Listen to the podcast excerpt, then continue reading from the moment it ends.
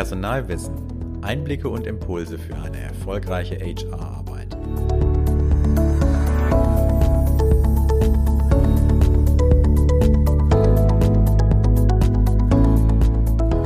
Willkommen beim Personalwissen Podcast. Mein Name ist Sven Lechtleitner. Ich bin Autor und Journalist für HR-Themen. In dieser Episode geht es um das Thema Arbeitszeit, um genau zu sein darum, wie Sie als Arbeitgeber mit Überstunden oder Bereitschaftsdienst umgehen können. Auch geht es darum, Fehlzeiten zu reduzieren und wie Sie das machen. Damit hat sich Hildegard Gemünden in ihrer Ausgabe Personal aktuell beschäftigt. Worum es dabei genau geht, das fasse ich für Sie einmal zusammen. Wie beeinflusst Corona die Fehlzeiten wegen Krankheit? Aufschluss gibt der Fehlzeitenreport 2020.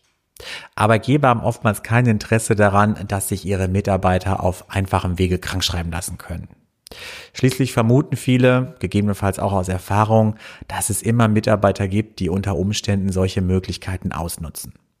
Was aber bedeutet das vor dem Hintergrund, dass die telefonische Krankschreibung seit Mitte Oktober, um genau zu sein, dem 19.10.2020 wieder möglich ist?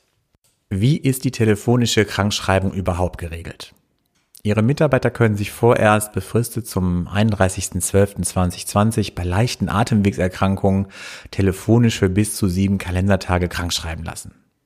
Der Arzt muss sich dabei persönlich durch eine eingehende telefonische Befragung vom Zustand des Patienten überzeugen.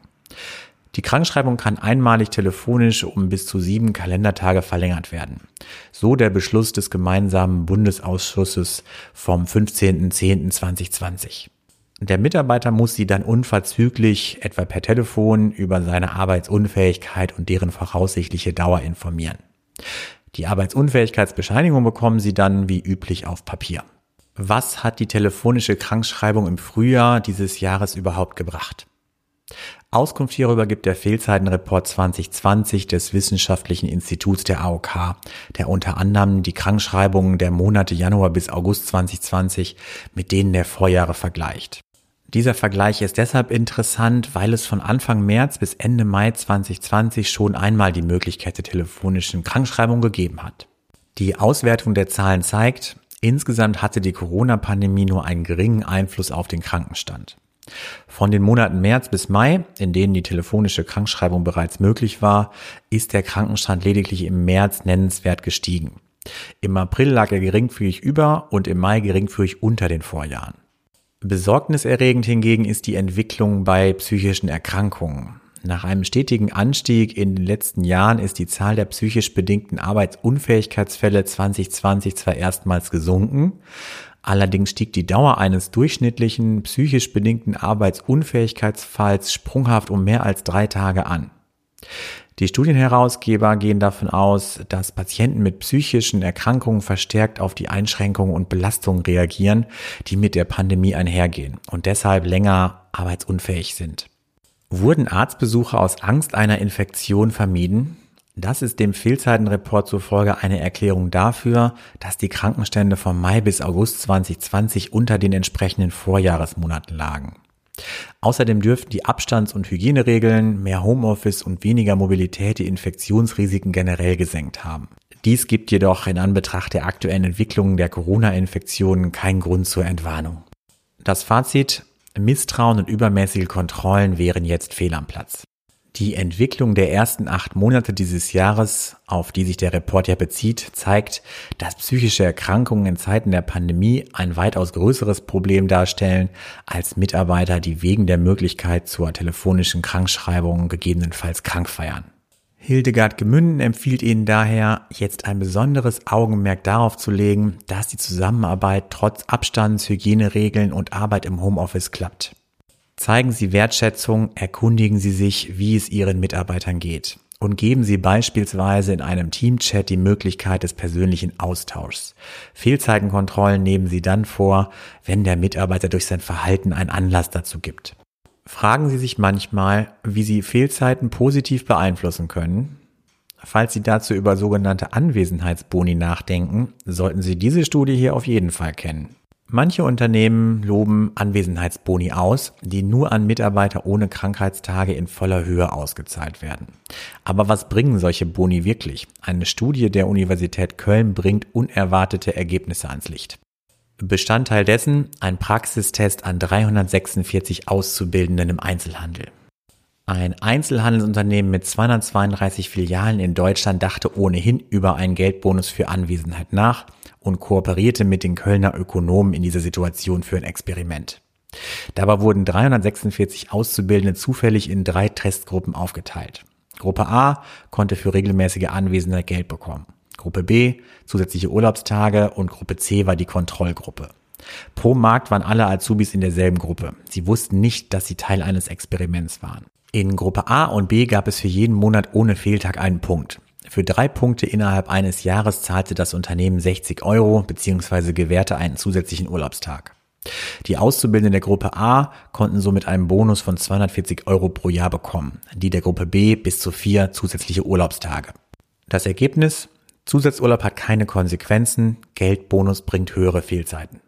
Das Experiment dauerte ein Jahr. Die Fehlzeiten der drei Gruppen wurden vor, während und nach dem Experiment ausgewertet. Mit folgenden Ergebnissen. Die Azubis der Gruppe A hatten im Schnitt alle zwei Monate einen zusätzlichen Fehltag. Der Geldbonus erhöhte also die Fehlzeiten. Bei den Azubis der Gruppen B und C gab es keine Unterschied oder Veränderungen. Der Zusatzurlaub beeinflusste die Fehlzeiten weder positiv noch negativ.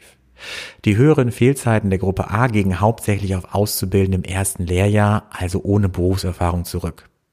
Die Azubis der Gruppe A hatten auch ein Jahr nach dem Experiment noch höhere Fehlzeiten als die der Gruppen B und C.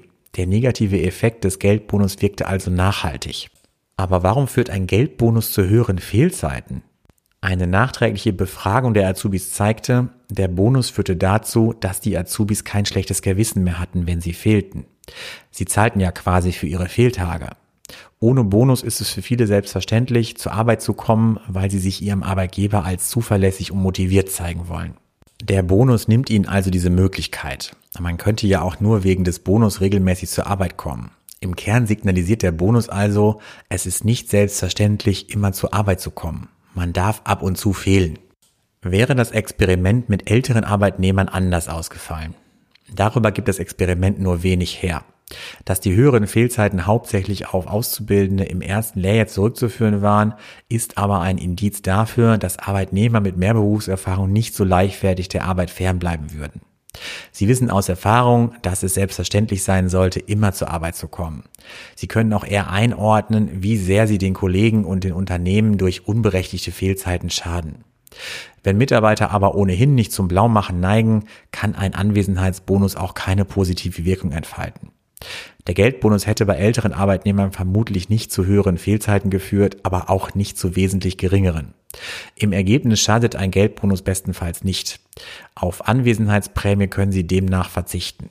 Daher hier drei alternative Tipps, wie Sie Fehlzeiten senken können. Erstens verlangen Sie von Ihren Mitarbeitern, dass sie sich bei ihrem jeweiligen direkten Vorgesetzten kranken melden und nicht bei den Kollegen. Zweitens, erkundigen Sie sich bei jedem Krankenrückkehrer, wie es ihm geht, ob er wieder voll einsatzfähig ist und ob Sie etwas für ihn tun können. Drittens, prüfen Sie die Fehlzeiten Ihrer Mitarbeiter regelmäßig und handeln Sie bei Auffälligkeiten konsequent. Verlangen Sie eine Arbeitsunfähigkeitsbescheinigung am ersten Krankheitstag, bezahlen Sie keine unentschuldigten Fehltage. Das nächste Thema Feiertagsarbeit. Müssen Sie Arbeit am Feiertag doppelt bezahlen? Sicher kennen Sie die Gespräche, wenn die Theorie im Raum steht, für Feiertage, die auf einen Wochentag fallen, dass grundsätzlich Anspruch auf eine Arbeitszeitgutschrift oder einen zusätzlichen freien Tag besteht. Passend zur bevorstehenden Weihnachtszeit räumt das Landesarbeitsgericht Berlin-Brandenburg in einem Urteil vom 20.08.2020 mit diesem Irrtum auf. Der Fall Arbeitnehmerin verlangt Zeitgutschrift. Eine Servicekraft in der Gastronomie sollte laut Arbeitsvertrag vier Stunden täglich und 20 Stunden wöchentlich arbeiten. Der Arbeitgeber erfasste ihre sämtlichen Einsatzzeiten in einem Arbeitszeitkonto. Die Mitarbeiterin meinte aber, darüber hinaus stünde ihr für die letzten drei Jahre für jeden Feiertag, der nicht auf einem Samstag oder Sonntag fiel, eine weitere Zeitgutschrift von vier Stunden zu. Dabei hatte sie an einigen dieser Feiertage gearbeitet, an den anderen hatte sie frei. Ihre Argumentation, Arbeit am Feiertag führe zu Überstunden. Arbeite sie an einem Feiertag nicht, stehe ihr trotzdem eine Zeitgutschrift zu. Die Entscheidung des Gerichts, der Mitarbeiterin steht keine zusätzliche Arbeitszeitgutschrift zu. Denn Wochenfeiertage haben keine Verringerung der geschuldeten regelmäßigen Arbeitszeit zur Folge. Da die Mitarbeiterin immer nur 20 Stunden pro Woche gearbeitet hatte, führte auch die Arbeit am Feiertag nicht zu Überstunden. Ein Anspruch auf Entgeltvorzahlung an Feiertagen oder eine entsprechende Zeitgutschrift auf dem Arbeitszeitkonto besteht nur, wenn die Arbeit allein wegen des Feiertags ausgefallen ist und nicht, wenn der Mitarbeiter ohnehin frei hatte. Im Urteilsfall war nicht ersichtlich, dass die Mitarbeiterin ohne den Feiertag gearbeitet hätte, deshalb stand ihr auch für den freien Tag keine Zeitgutschrift zu. Beachten Sie, Mitarbeitern, die an einem Feiertag arbeiten, müssen Sie einen Ersatzruhetag gewähren. Dabei kann es sich um einen ohnehin arbeitsfreien Samstag handeln. Eine zusätzlich bezahlte Freistellung ist nicht erforderlich. Mit der Vergütung von Überstunden hat sich auch Burkhard Böhmke in einer Ausgabe von Arbeitsrecht kompakt befasst. Demnach spricht eine frühere Überstundenvergütung für eine Duldung. Insbesondere an Arbeitsplätzen, an denen keine Zeiterfassung stattfindet, können die Vorstellungen über die geleisteten Arbeitszeiten zwischen Arbeitgeber und Arbeitnehmer durchaus abweichen. Manch ein Arbeitnehmer versucht sich damit unter Umständen auch zu bereichern. Der Fall, ein Betreiber einer Lottofiliale beschäftigt dort eine Verkäuferin. Die Filiale war montags bis samstags ab spätestens 8 Uhr bis 20 Uhr geöffnet. Die Verkäuferin kam nach ihrer eigenen Aufstellung im Monat auf rund 48 Arbeitsstunden. In den Jahren 2017 und 2018 hatte sie jeweils Zahlungen für Überstunden erhalten. Auch für das Jahr 2019 verlangte sie, dass ihr Überstunden bezahlt würden. Der Filialbetreiber weigerte sich diesmal aber. Er berief sich darauf, dass er keine Überstunden angeordnet habe. Die Verkäuferin klagte daher auf deren Vergütung. Das Urteil, das Landesarbeitsgericht Köln gab der Verkäuferin Recht. Ein Arbeitgeber müsse Überstunden auch dann vergüten, wenn er sie lediglich geduldet habe. Die Öffnungszeiten der Filiale und die Zahlungen in den Vorjahren sprechen dafür, dass der Arbeitgeber Überstunden dulde. Mitarbeiter müssen Duldung aber darlegen und beweisen. Nicht jede freiwillig geleistete Überstunde ihrer Mitarbeiter ist auch gleich eine vergütungspflichtige Überstunde. In aller Regel sind im Arbeitsvertrag eine feste Stundenzahl und eine entsprechende Vergütung vereinbart. Ihre Mitarbeiter können nicht einfach durch zusätzliche Stunden die Vergütung einseitig erhöhen. Wollen Ihre Mitarbeiter eine Überstundenvergütung geltend machen, müssen Sie daher zuerst darlegen, wann Sie in welchem Umfang Arbeitsleistung über die notwendige Normalarbeitszeit hinaus erbracht haben. Außerdem müssen die Überstunden von Ihnen angeordnet, gebilligt, geduldet oder jedenfalls zur Erledigung der geschuldeten Arbeit notwendig gewesen sein. Es braucht also nicht zwingend eine ausdrückliche Anordnung der Arbeitsleistung, um Überstundenvergütung zu begründen. Für eine Duldung genügt es schon, wenn Sie von den Überstundenleistungen wissen und diese weiter hinnehmen, ohne dagegen einzuschreiten. So reagieren Sie auf Überstunden. Erlangen Sie von ungewollten Überstundenleistungen Kenntnis, sollten Sie Ihren Mitarbeiter also ausdrücklich darauf hinweisen, dass er seine vertraglich vereinbarte Normalarbeitszeit einzuhalten hat und darüber hinausgehende Zeiten nicht vergütet werden. Erfolgt die schriftlich oder wenigstens in Anwesenheit von Zeugen, können Sie dies dem Mitarbeiter in einem eventuellen Überstundenprozess entgegenhalten. Wichtig auch bei dem Thema Arbeitszeit ist der Bereitschaftsdienst. Und diesen können Sie geringer vergüten, wie Burkhard Böhmke berichtet. Dass Arbeit vergütet werden muss, ist ein Grundsatz, der für jeden Arbeitgeber und Arbeitnehmer nachvollziehbar ist. Allerdings gibt es unterschiedliche Formen der Arbeitsleistung und nicht jede muss mit dem vereinbarten oder errechneten Stundenlohn abgegolten werden. Dies gilt insbesondere für Bereitschaftsdienst, wie der folgende Fall zeigt. Der Fall. Ein Arbeitnehmer war seit Juli 2012 bei seinem Arbeitgeber als Rettungssanitäter tätig. Nach dem Arbeitsvertrag war eine 40-Stunden-Woche vorgesehen. Da jedoch erhebliche Bereitschaftsdienste anfielen, konnte sich der Arbeitnehmer für ein Arbeitszeitmodell mit 54 Wochenstunden entscheiden. Hierfür erhielt er ein höheres Gehalt. Zudem wurde ein Arbeitszeitkonto geführt. Für jede 24-Stunden-Schicht schrieb der Arbeitgeber dem Arbeitszeitkonto 17,8 Stunden gut. Damit war der Arbeitnehmer nicht einverstanden. Er verlangte die volle Bezahlung der 24-Stunden-Schicht und damit pro Schicht noch 6,2 Stunden. Dies summierte sich auf einen Betrag von über 10.000 Euro für zwei Jahre. Das Urteil. Das Landesarbeitsgericht Mecklenburg-Vorpommern wies die Klage ab. Es komme nicht darauf an, ob die Wochenarbeitszeit gegen das Arbeitszeitgesetz verstoße. Jedenfalls habe der Arbeitgeber die komplette Arbeitszeit des Mitarbeiters bereits vergütet.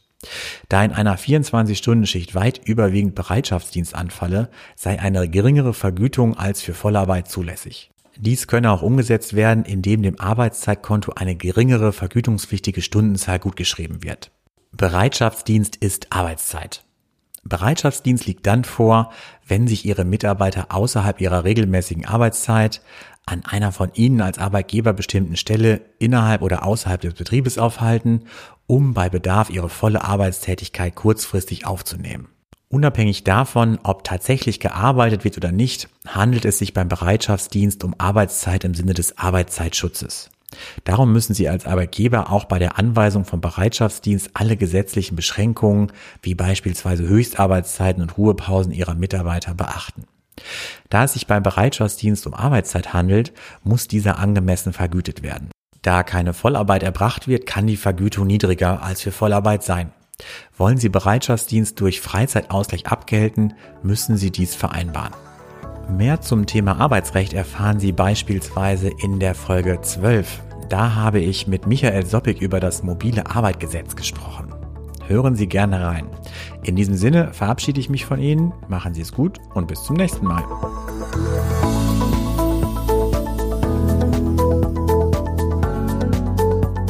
Öffnen Sie auch die Links in unseren Show Notes. Bestellen Sie unsere Newsletter auf personalwissen.de und finden Sie in unseren Medien eine spannende Mischung aus News, Tipps und Erfahrungsberichten.